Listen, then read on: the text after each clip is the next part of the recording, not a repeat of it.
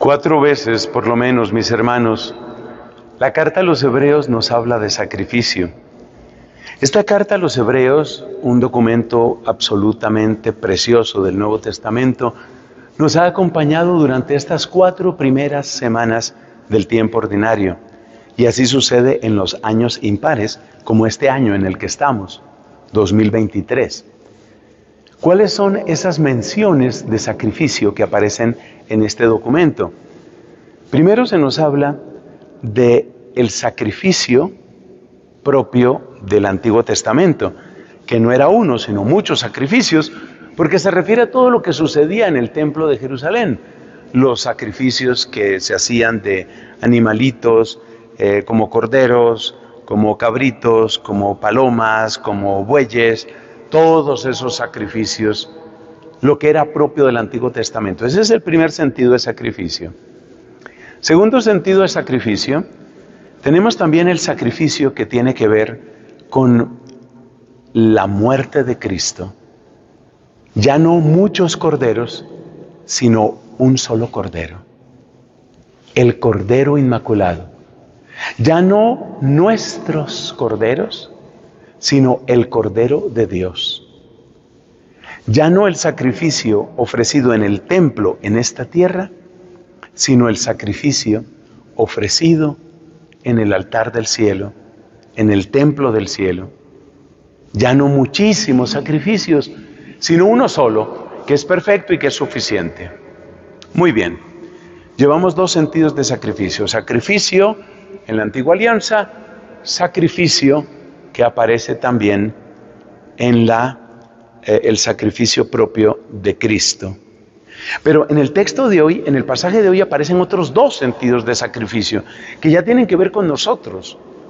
Uno es el sacrificio de la confesión de la fe, es decir, el mantenernos firmes en la fe, incluso si llega la persecución, incluso si llega el cansancio, Incluso si llega la tentación, nos mantenemos firmes y seguimos proclamando que Jesús es el Señor. Eso es un sacrificio. Un sacrificio que en el caso extremo puede llevar a que nos excluyan, a que nos maltraten o incluso al martirio. Incluso al martirio. Pero empieza como sacrificio de alabanza, sacrificio que proclama la verdad de nuestra fe. Y luego tenemos un último sentido de sacrificio, que es el sacrificio de la caridad. Es decir, cuando yo descubro que mi hermano también se cansa, que mi hermano también se desanima, que mi prójimo también necesita ayuda.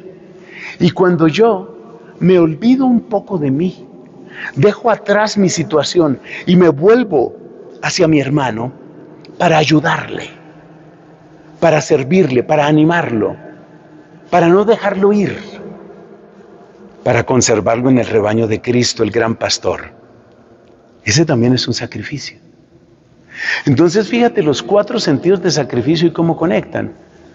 Sacrificio en la antigua alianza, que era preparación y figura para el sacrificio único y perfecto, el de la nueva alianza, el de la cruz y el cielo, que es el segundo sentido de sacrificio, el de la cruz.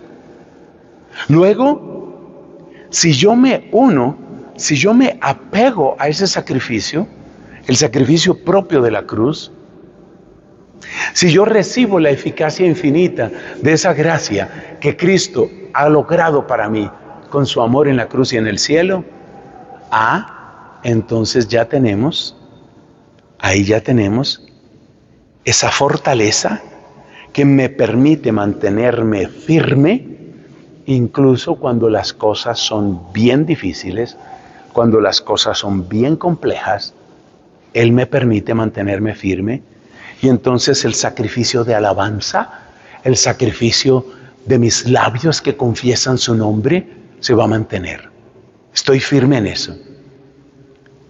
Y ya que estoy fortalecido por Dios, a medida que yo mantengo esa confesión de fe porque Cristo me da esa fortaleza, viene el último sacrificio del que aquí se habla, sacrificio grato al Señor, sacrificio de caridad, mano que se tiende para servir al hermano que sufre, al hermano que se cansa, al hermano que está tentado. Sacrificio de bondad. Entonces podemos llamarlos sacrificio de Moisés, sacrificio de Cristo, sacrificio de alabanza y sacrificio de caridad. Qué bella manera de culminar esta presencia de la carta a los hebreos en nuestro año litúrgico. Qué bella manera de despedirse este documento de nosotros y de despedirnos nosotros de él. Y que Dios te bendiga.